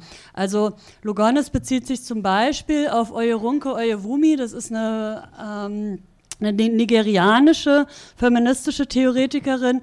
Und Oyerunke Oyewumi macht es für äh, die Gesellschaftsform der ähm, Yoruba in Nigeria, zeigt sie, wie quasi vor dem Kolonialismus Geschlecht in deren Gesellschaft nicht so eine starke Rolle gespielt hat. Also sowas wie Alter oder sozialer Status oder so war viel, viel relevanter und wie die Gesellschaft strukturiert war und, Gesellschaft, äh, und Geschlecht einfach nicht so wichtig. Und ich finde, diese dekolonialen Perspektiven sind total wichtig, um auch zu zeigen, es ist nichts Ewiges, es ist veränderbar. Es war schon mal anders, es kann wieder anders sein, es ist an anderen Orten anders. Ähm, Geschlecht ist eher wie so, eine, wie so ein Spektrum zu denken, was vielleicht von da bis da geht und nicht eben als dieses Zweigeschlechtersystem. Und das ist der, äh, das eine, was Lugones zeigt in dem Beitrag, aber das andere ist noch, dass sie von der Kolonialität von Geschlecht spricht. Und sie bezieht sich darauf, auf ein Konzept von ähm, Anibal Quijano, ist auch ein lateinamerikanischer Soziologe, glaube ich, auch Theoretiker, der das Konzept der Kolonialität der Macht entwickelt hat, der ganz ähm, eindrücklich, wie ich finde, also Quijano ähm, hat mich auch sehr überzeugt, auf jeden Fall nochmal den Zusammenhang zwischen Kolonialismus und Kapitalismus jeweils ähm, herausgearbeitet hat und warum quasi Macht auch immer eine koloniale Dimension hat. Und ähm, bei Lugones Kolonialität von Geschlecht bedeutet, bei Lugones es gibt eine helle und eine dunkle Seite des Geschlechtersystems. Und die helle Seite ist das, was man in der feministischen Theorie im globalen Norden irgendwie so lernt, so dass es irgendwie alles Feminisierte wird abgewertet. Ähm, da heißt es dann, dass also quasi, dass Frauen emotional seien oder irgendwie ähm, oder schwach oder äh, keine Ahnung, diese ganzen Abwertungsmechanismen, die halt für meistens auch, kann man sagen, ja auch bürgerliche Klassen oder so auf jeden Fall äh, eine Realität hatten, aber für rassifizierte Frauen im globalen Süden halt nicht, die sehr, sehr lange versklavt wurden, die ähm, deren Arbeit gewaltvoll ausgebeutet wurde Pla auf Plantagen, aber ähm, genauso heute in irgendwelchen Sweatshops oder so, wo eben die Vergeschlechtlichung nochmal ganz, ganz anders funktioniert und eher nochmal mit so einer Rassifizierung und darüber so einer Abwertung einhergeht. Und da ist es eben, geht es eben nicht darum, emotional zu sein oder schwach zu sein oder so, wie ähm, in diesem Gründungsmythos von Intersektionalität gibt es auch diese schwarze Feminisme, äh, Feministin, Sojourner Truth, eine ehemalige Sklavin, die aus, auf so einem weißen feministischen Kongress in den USA spricht und sagt, ich weiß gar nicht, worüber ihr hier redet. Ain't I a woman? Also bin ich nicht auch eine Frau, weil das, was ihr hier als Weiblichkeit bezeichnet, hat mit mir nichts zu tun. So, ich pflüge den ganzen Tag, ich kann irgendwie zehn Pferde tragen, wenn ich will, und danach kümmere ich mich noch um meine Kinder. Das ist irgendwie nicht das, äh, was ihr hier beschreibt. Und und das meint Lugones, wenn sie sagt, es gibt jeweils diese helle und die dunkle Seite. Und Lugones schreibt, wenn wir die Tiefe und Wucht der Gewalt in der Produktion sowohl der hellen als auch der dunklen Seite des kolonialmodernen Geschlechtersystems begreifen, müssen wir auch sehen, dass diese Heterosexualität durchgängig pervers, gewalttätig und repressiv ist. Also Lugones zeigt auch nochmal ganz stark, wie jeweils diese Heterosexualität, dieses heterosexuelle Begehren eben auch mit so einer Zweigeschlechterordnung einhergeht. Und ich finde es immer ganz eindrücklich, wenn man sich mit, mit so dekolonialen feministischen Theorien auseinandersetzt, dass es, wenn es so Abwertungen gibt von Gesellschaftsformen im globalen Süden, wenn so gesagt wird, ah ja, Menschen in, in, Bangladesch sind ja so patriarchal oder so, dann hat es immer eine koloniale Geschichte. Also dann waren es die Kolonisatoren, die da bestimmte Geschlechternormen etabliert haben, die, die eben noch wirkmächtig sind. Also es ist, ähm, es lohnt sich da nochmal tiefer zu graben und zu gucken, aber woher kommt denn hier eigentlich die Geschlechter? Ähm, quasi die Geschlechterdiskriminierung und geht es da jetzt gerade bei der Person, die spricht, nicht irgendwie darum, Geschlechterdiskriminierung im globalen Norden jeweils zu relativieren oder so, was ja auch oft instrumentalisiert wird. Genau, das, äh, das ist der Text von Maria Lugones. Und dann äh, noch ein letzter Text in diesem Teil von Shahzad Mohab und Sarah Carpenter, der heißt Marxismus, Feminismus und Intersektionalität. Und die denken nochmal sehr stark ähm, nicht nur Klassenverhältnisse, sondern eben auch Sexualität, Geschlecht und Race zusammen und zeigen, wie das geschichtlich spezifisch und dann eben auch mit den kapitalistischen Akkumulationsregimen verknüpft ist. Und die haben nochmal eher so einen marxistisch materialistisch-dialektischen Zugang sozusagen, ähm, wo sie quasi diese Verknüpfung machen zwischen Kapitalismus, Geschlechtssexualität und Race. Ähm, aber es ist auf jeden Fall, finde ich, auch ein wichtiger Beitrag, um nochmal zu zeigen, wie jeweils Geschlecht und Sexualität im Kapitalismus hergestellt werden und dass es eben auch noch mit anderen Ungleichheitsverhältnissen zu tun hat. Und ich weiß, diese Liste ist jetzt überhaupt nicht abschließend. Also ich glaube, genau, es gibt auch gute Texte, die das zum Beispiel nochmal aus so einer ableistischen Perspektive auch nochmal klar machen könnten. Das ist auf jeden Fall eine Leerstelle oder auch in Bezug auf Antisemitismus zum Beispiel oder so. Aber genau, deswegen Work in Progress. Ähm, das ist quasi so der Arbeitsstand ähm, 2023. Genau, das war der dritte Teil. Und äh, vielleicht habt ihr ganz viele Fragen oder könnt damit gar nichts anfangen oder vielleicht ein bisschen was. Vielleicht könnt ihr euch mit einer Person unterhalten, mit der ihr noch nicht geredet habt. ganz kurz, fünf Minuten. Und ihr könnt mal sammeln, was ihr damit anfangen könnt. Und danach machen wir nochmal eine Fragerunde. Konntet ihr was damit anfangen? Was habt ihr diskutiert? Wer möchte? Auch gerne Verständnisfragen, Widerspruch. Wenn ihr darüber nicht reden wollt, ich habe dich, jetzt habe ich dich einen Moment, äh, könnt ihr auch erzählen, wie das in euren Kontexten so ist, ob das da auch clasht, ob ihr diesen Konflikt kennt oder so. Fände ich auch total spannend zu hören. Aber da ist eine Person. Ja, gerne. Äh, genau, die Frage war, was wir unter queerem Liberalismus verstehen. Also ich weiß nicht, ob, ob ich es so genannt habe. Falls ja, ähm, ich meinte, äh, ich habe jetzt, wenn ich quasi liberaler Queer-Feminismus oder Liberalismus und Queer zusammengebracht habe oder bringe, dann denke ich quasi an so kapitalistische oder neoliberale Aneignungsprozesse von Elementen von queerer Theorie und Bewegung, äh, die quasi für sowas wie Diversity Management genutzt werden und so. Also ich, ich ähm, würde sagen, eigentlich ist quasi Liberalismus und Queer äh, ein Widerspruch, aber ähm, also theoretisch. Aber was ich jetzt damit meinte, ist genau, wenn sich heute ähm, ein Unternehmen damit schmückt, besonders LGBTQI-freundlich zu sein und das letzten Endes aber jetzt nicht den äh, besseren Lebens- und Arbeitsbedingungen von Queers zugute kommt, sondern halt nur äh, quasi einer, ähm, ja, einer ökonomischen ähm, Verwertung oder so.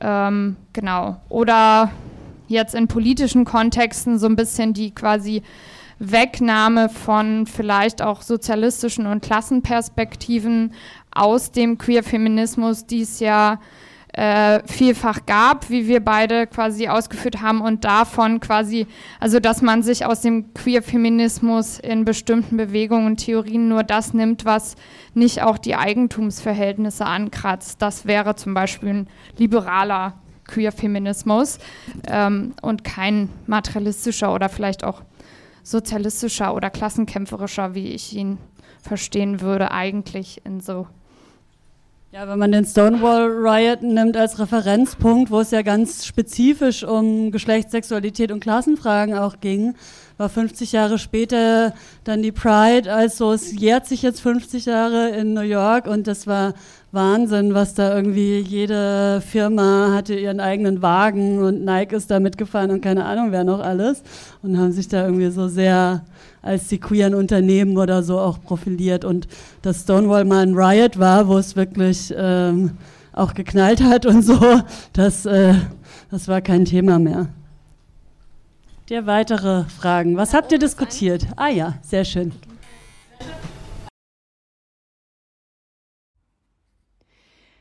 An der Stelle gab es eine Nachfrage aus dem Publikum, wobei darauf Bezug genommen wurde, ähm, dass der Konflikt in der Praxis ja doch ziemlich präsent ist. Ähm, also beispielsweise in so Debatten um queere Themen, ähm, die die ArbeiterInnen belasten würden und so weiter und so fort.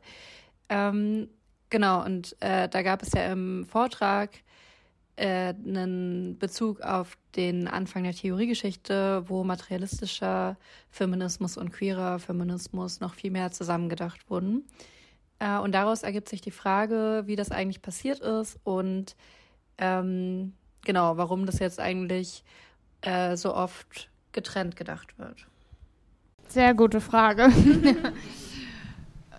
ich sag mal, vielleicht eine Idee. Also frage ich mich auch sehr lange und ich glaube, ähm, dazu müsste man mal vielleicht so eine, wirklich mal so eine Art ja, historische, nochmal so eine soziologische Genealogie machen und so einen Nachvollzug. Ähm, aber interessant finde ich zum Beispiel, wenn ich, also ich habe mich auch so eine Zeit lang mit so Konzepten von irgendwie so freier Liebe und so weiter beschäftigt. Interessant finde ich zum Beispiel in Bezug auf die ähm, radikale Linke oder die, weil du jetzt K-Gruppen meintest, so die Entwicklung von ähm, anfänglich so ähm, na, Kommunen, Lebensformen, die es dann gab von den 60ern bis 80ern und so weiter.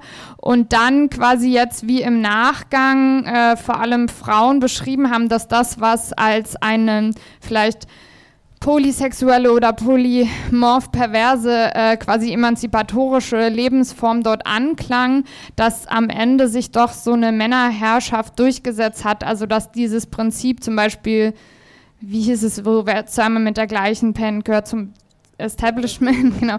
Also wo man sagen könnte, da wurden äh, ja schon mal quasi sowohl von antikapitalistischer, quasi ähm, so linksradikaler und feministischer, also die frauenpolitischer Seite, da wurden quasi Lebensformen und Konzepte angefangen zusammengedacht und wie es dann aber quasi so auseinandergegangen ist, war wie so wie so ein Backlash männlicher Vorherrschaft in den Kommunen und so weiter, dass dann am Ende die Frauen oder so, die nicht noch mit dem dritten ranzigsten Typen pennen wollten, als frigide galten und so weiter. Also so, das äh, fand ich jedenfalls interessant, zumindest auf die deutsche Linke vielleicht bezogen, dass man, glaube ich, schon mal gucken könnte, wann und wo sich doch wieder innerhalb emanzipatorischer Kontexte quasi so bestimmte ähm, politische Formen von männlicher Sozialisation wieder durchsetzen und diese aufkeimenden Entwicklungen dieses Versuches, das zusammenzudenken, wieder sozusagen zunichte machen. Aber das ist jetzt ein sau kleiner. Also es äh, taugt nicht für eine Genealogie, aber vielleicht für uns quasi als Linke, für unsere eigene Geschichte, in der wir stehen, ist das vielleicht ein interessanter Moment. Mhm. Also ich habe eine ähnliche Beobachtung in so dann ein bisschen später in diesen postautonomen Zusammenhängen, die schon als antikapitalistisch irgendwie sehr stark auch an so einer Form von so Heterozismännlichkeit auch festgehalten haben. Also so dieses Bild auch des Theoriemackers oder so, was so sehr stark da drin auch etabliert hat und irgendwie andere Formen auch sehr unterdrückt hat oder so. Oder wo es wenn man sich da als Flinterperson, als weiblich sozialisiert durchsetzen wollte, sehr stark dann irgendwie auch ähm, genau diese Mechanismen übernehmen musste mit Redeverhalten und so weiter. Aber ich würde noch mal eine andere theoretische Lesart theoretisch-politische Lesart anbieten. Nämlich, ich glaube schon, dass es kein Zufall ist, dass poststrukturalistische Theorien in den 90er Jahren so virulent waren äh, mit dem Fall der Mauer und quasi dem Untergang der Sowjetunion, weil da einfach so eine, also zum einen dieser ganz krasse Antikommunismus, ähm, der natürlich auch an den Universitäten sehr, sehr stark virulent war. Also die Frage ist ja, wer macht Karriere an den Unis und wer wird gelesen ähm, überhaupt.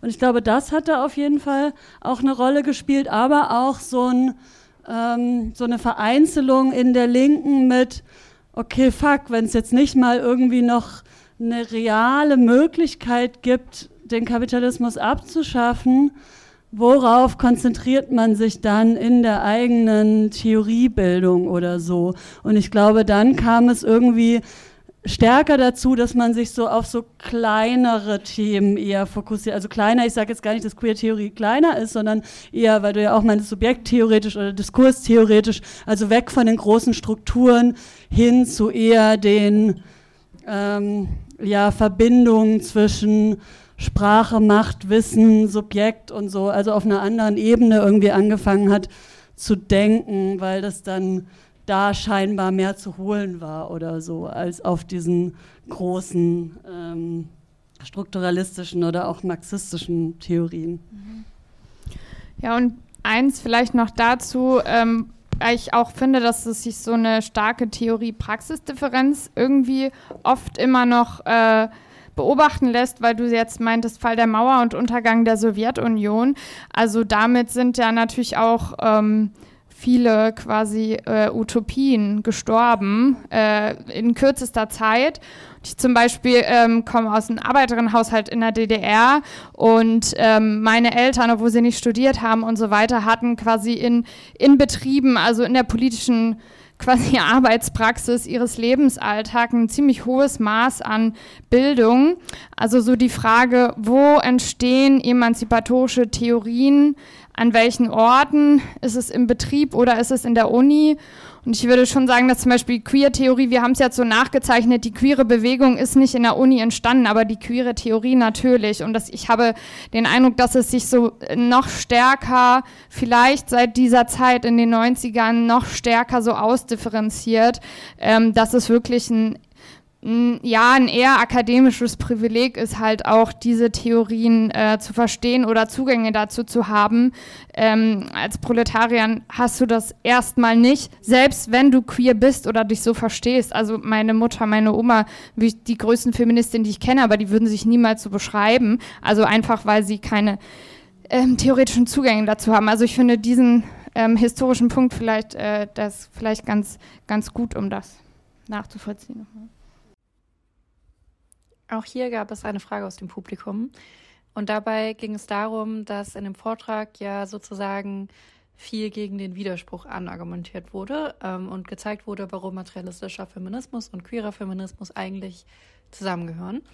Ähm, in der Praxis ist das dann ja oft gar nicht so leicht und ähm, Widersprüche sind doch ziemlich spürbar und die Frage ähm, an der Stelle ist, warum und ähm, auch gerade noch mal zu so Fragen wie, wer ist das politische Subjekt der Emanzipation?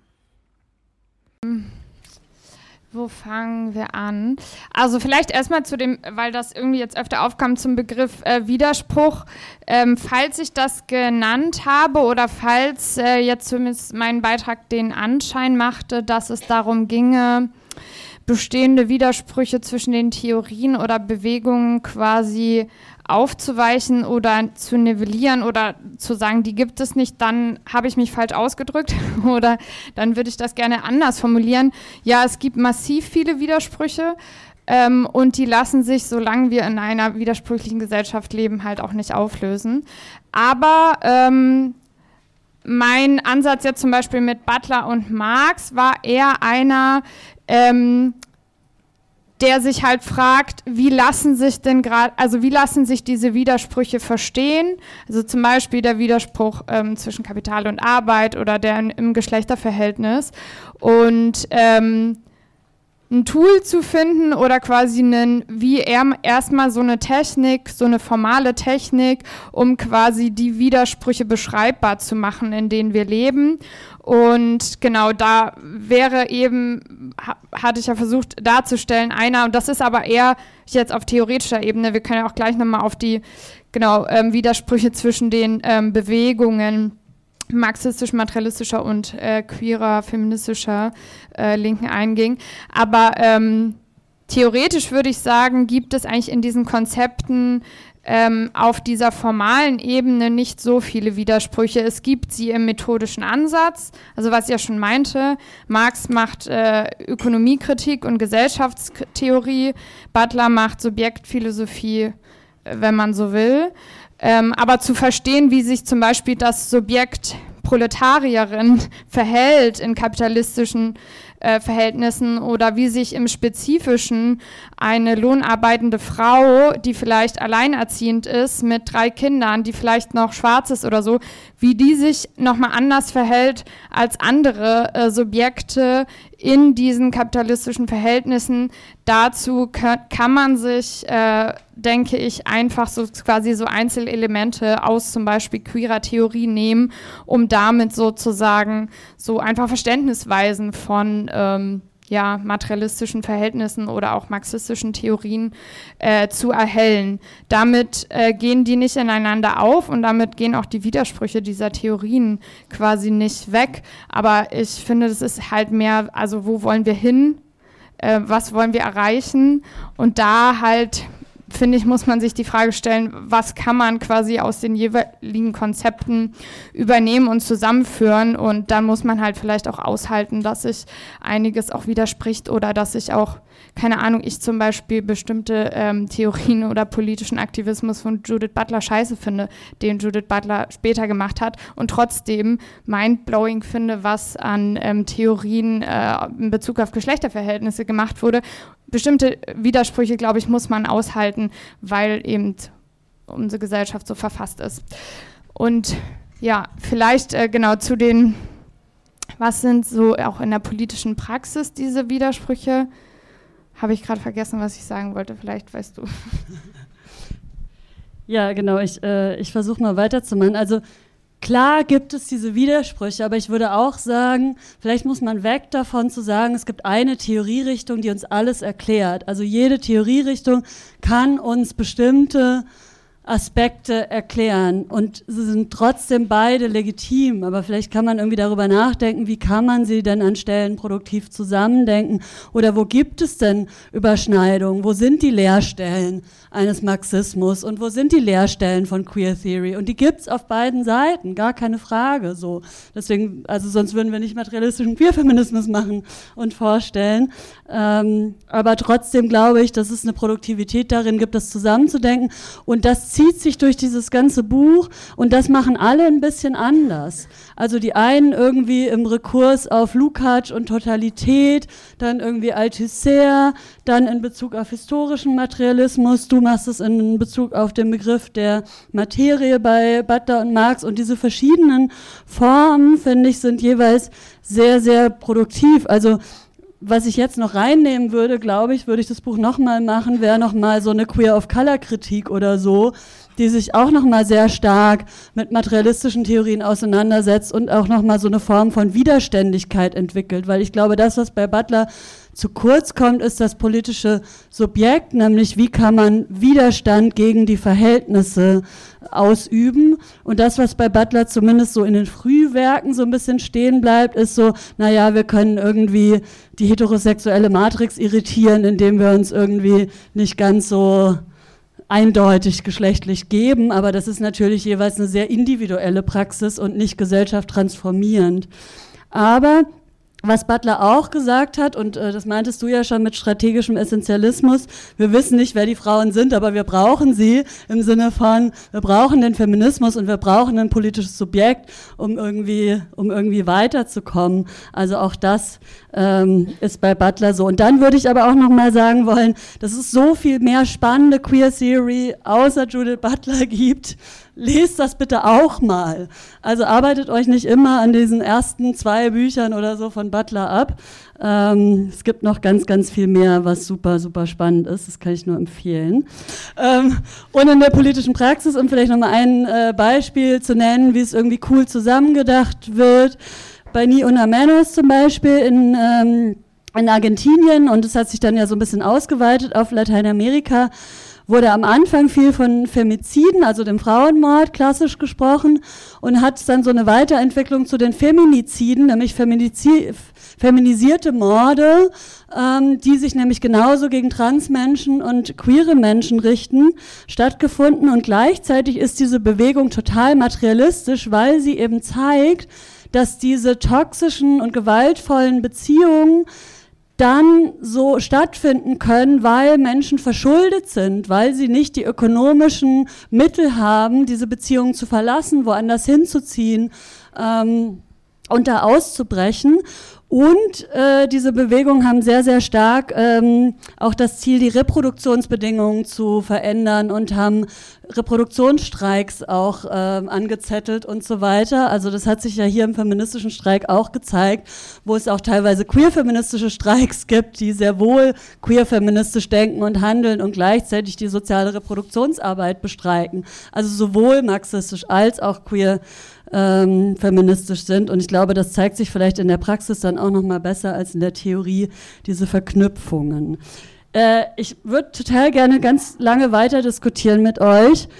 Aber wegen Sorgeverpflichtung muss ich gleich wieder nach Berlin fahren. Ich habe noch so 20 Minuten. Deswegen würde ich viel lieber mit euch nochmal auf die Utopien eingehen. Und ähm, du bleibst aber noch ein bisschen hier, ne? Du bist äh, ansprechbar. Sorry. genau. Okay, äh, Teil 4. Ähm, ich mache auch Theoriebücher, aber wenn ich bei UNRAS Bücher mache, mache ich äh, auch Bücher, die eine politische Perspektive haben. Und ich finde, wir wissen ja alle, dass der Kapitalismus scheiße ist und das Heteropatriarchat und dass das alles weg muss und abgefackelt werden sollte. Lieber jetzt als später. Aber die Frage ist natürlich, wie kommen wir dahin? Und was sind irgendwie, was sind irgendwie Strategien. Und was ich auch total relevant finde, darum ging es ja auch schon mit, ähm, mit, dem, ähm, mit dem Fall der Mauer und, äh, und der Sowjetunion, dass quasi äh, das utopische Denken dadurch so eingebüßt hat. Also es gibt quasi überhaupt nicht mehr viel Nachdenken darüber, wie könnten wir denn eigentlich anders leben, lieben, arbeiten in einer besseren, in einer utopischen Gesellschaft, was ich total relevant finde, um diesen sehr dystopischen Weltverhältnissen, in denen wir gerade sind, auch etwas entgegenzusetzen. Und als ich mich auf die Suche gemacht habe, habe ich ähm, einen Text von Holly Lewis gefunden, der ist in dem Buch, also Holly Lewis hat ein Buch geschrieben zu queerem Marxismus und am Ende gibt es die zehn Leitsätze für eine queer-marxistische Zukunft. Das ist sehr schön. Endlich mal zehn Leitsätze, bam. Ähm, könnt ihr dort nachlesen, aber ich stelle euch nur drei kurz vor. Ein Leitsatz von Holly Lewis ist, queer oder trans zu sein, ist weder reaktionär noch revolutionär. Und was damit gemeint ist, ist, dass ja viel Kritik auch so an so Homonationalismus oder ähm, an, weiß ich nicht, weiße, queere Mittelklasse auf äh, Menschen, die, ähm, die auf der Pride oder so ähm, feiern, aber selber wenig revolutionär oder politisch sind das holt Holly Lewis nochmal ein und macht so ein bisschen den Move zu sagen, ja gut, aber queer sein selber ist doch nicht das revolutionäre Subjekt, sondern es geht eigentlich um den Kampf um Ausbeutung und man würde ja auch nicht allen ArbeiterInnen vorwerfen, dass sie keine Marxistinnen sind. Also sollte man, aber macht man nicht und deswegen sollte man das auch nicht umgekehrt, und diese, diese Kritik gibt es ja dann immer so, naja, aber die queere Bewegung ist zu wenig revolutionär. Ähm, aber genau das an sich ist erstmal, ist es erstmal noch nicht. Sondern ähm, das ist jetzt äh, der dritte Leitsatz von Holly Lewis. Queerer Marxismus ist überall da, wo man sich mit dem Kampf für ein Ende von Ausbeutung solidarisch zeigt. Also ich kann mich solidarisch zeigen mit den Kämpfen der Arbeiterinnen bei Amazon ohne politisch zu teilen, was die im Einzelnen denken. Ich kann mich solidarisch zeigen mit LokführerInnen, die streiken. Ich kann mich solidarisch zeigen mit verschiedenen Arbeitskämpfen, ohne jeweils eine komplette Weltsicht oder Ideologie mir dadurch auch noch mit einzukaufen, sondern es geht erstmal um den Kampf, um das Ende von Ausbeutung und das ähm, fand ich irgendwie auch nochmal ganz schön in so Richtung Bündnispolitik, wo ja ganz oft äh, dann so Punkte kommen, naja, die Person gendert nicht ordentlich, die Person hat das Sternchen da nicht benutzt, die Person hat das gemacht und deswegen können wir nicht mehr in diesem Bündnis sein oder so. Kann man vielleicht doch, indem man selber äh, die eigene Position behält und auf gar keinen Fall von der, von der eigenen äh, Queerness oder dem eigenen Feminismus abrücken muss, aber ja trotzdem irgendwie anerkennen kann, dass andere sich auch gegen Ausbeutung oder Kapitalismus stellen. Und dann finde ich noch relevant oder geht es auch in dem Buch darum, nochmal klare Kante zu zeigen gegen jeden radikalen Feminismus, der Transpersonen ausschließt also jeder trans-exklusive Feminismus ist meiner Meinung nach auch nicht radikal, weil er nicht an die Wurzel geht, weil er nämlich nicht das Zweigeschlechtersystem überwinden will zur geschlechtslosen Gesellschaft, sondern es darum geht, am Zweigeschlechtersystem festzuhalten. Und die Binarität des Zweigeschlechtersystems ist sehr stark mit deren Hierarchisierung, also mit der Geschlechterungleichheit verbunden. Und insofern ähm, ist das weder radikal noch feministisch. Und jetzt ähm, komme ich zur Utopie. Genau, also dieser Text ist, äh, ist so entstanden, dass ich einen Artikel hatte, der ganz cool war und auch so ein bisschen so utopische Momente hat durchscheinen lassen. Und die Person, die den geschrieben hat, war aber irgendwie nicht mehr so ganz zufrieden, weil dieser Artikel war auch schon ein bisschen älter und hat ihn zwei Tage vor Redaktionsschluss zurückgezogen. Ähm, und das war richtig mies. Ich war kurz davor, dieses Buch äh, abzusagen, zu verschieben, aber dann hatte ich schon zig Buchvorstellungen geplant und äh, hätte alles nicht hingehauen. Und dann dachte ich, fuck it, dann muss ich es halt selber schreiben. Also äh, verzeiht mir bitte alles, äh, was noch nicht so gut ausformuliert ist. Aber es gibt eine zweite Auflage, also es kann ja nochmal nachgeholt werden. Ähm, Genau.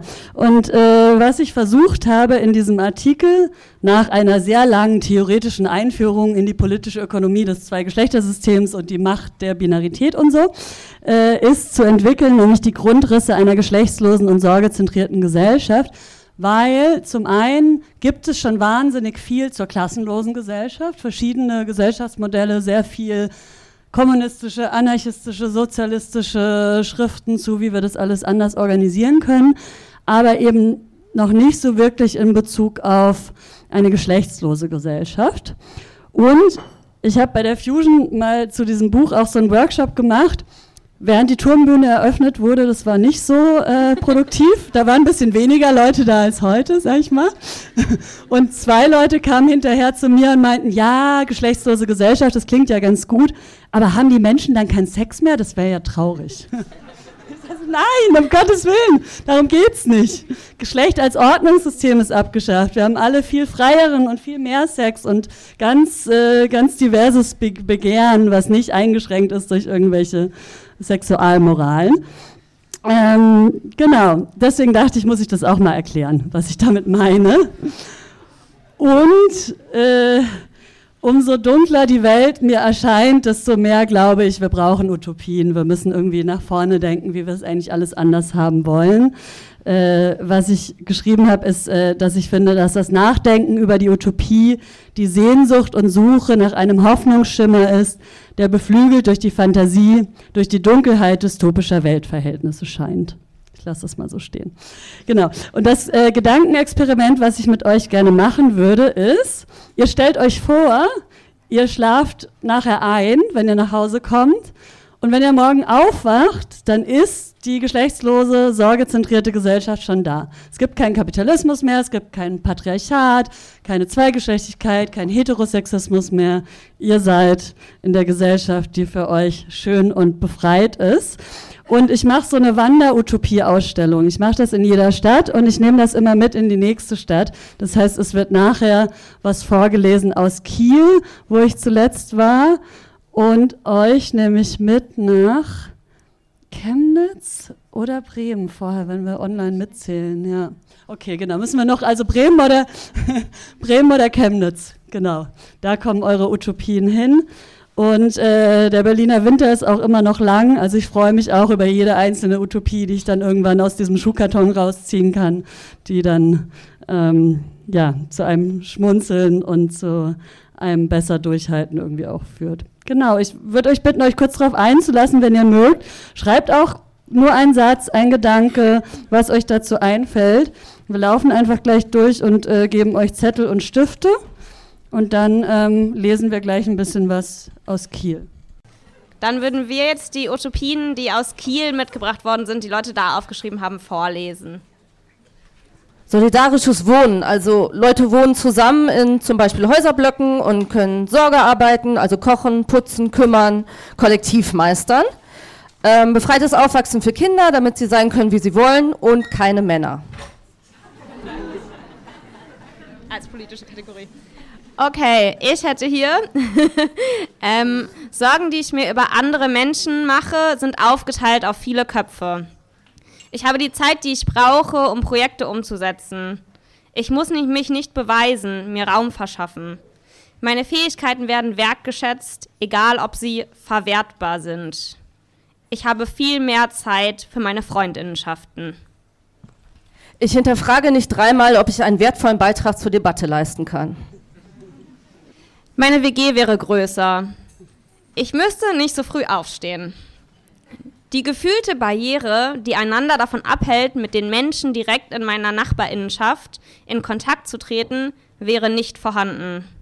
Es würde immer nur noch die Sonne scheinen. Dann gehe ich schwimmen, dann esse ich die besten Spaghettis mit Tomatensauce der Welt, dann trinke ich Spezi, dann knutsche ich, wir leben im Kommunismus. Das war's mit den Utopien aus Kiel.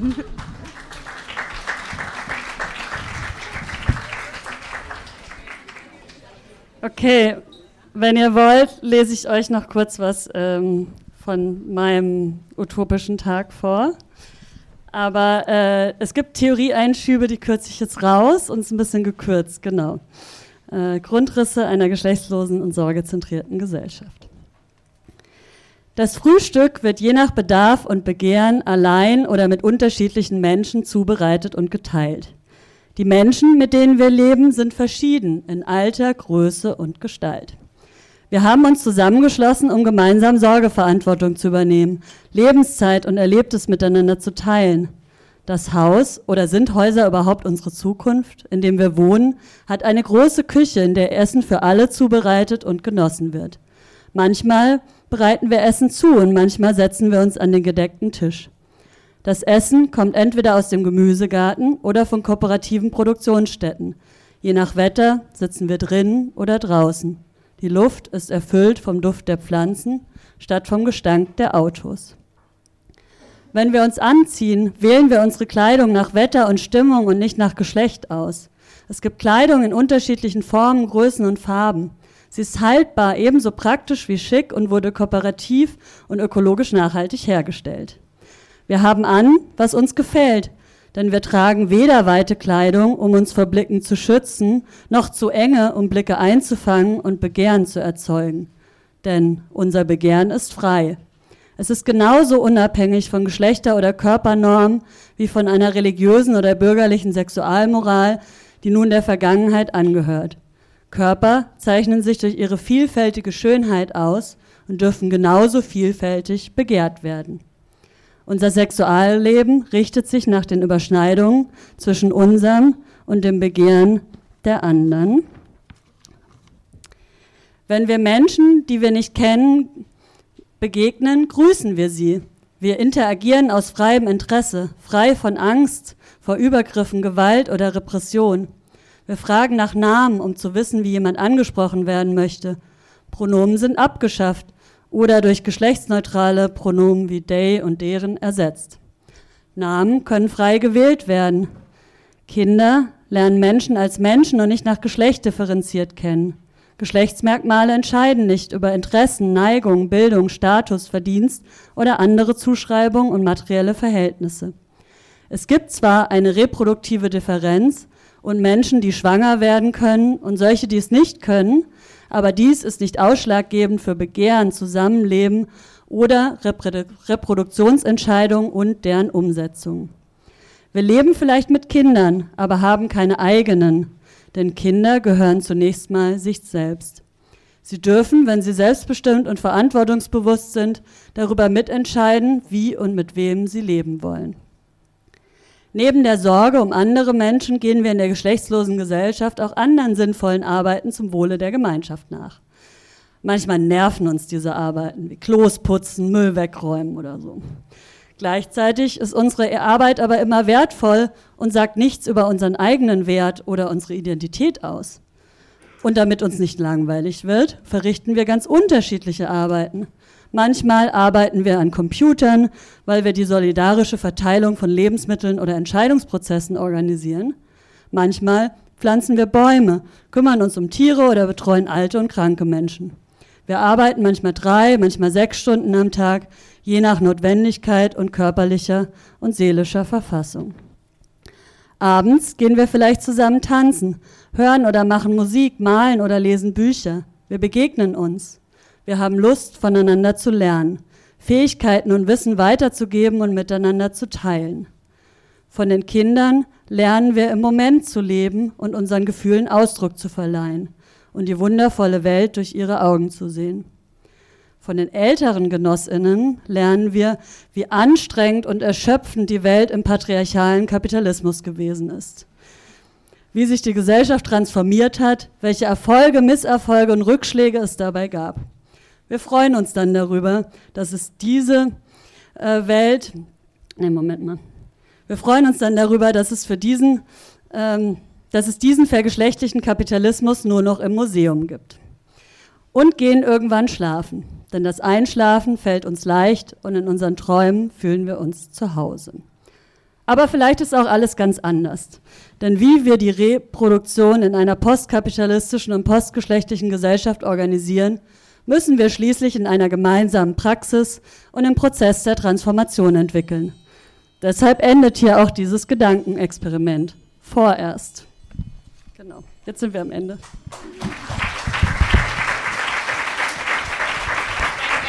Ja.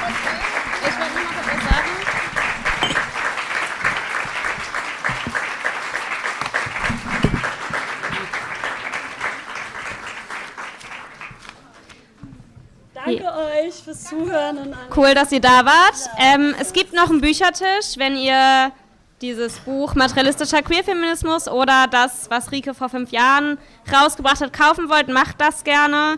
Und es gibt noch eine Bar, das heißt, ihr habt noch Zeit, über Utopien zu reden. Cool, dass ihr da wart.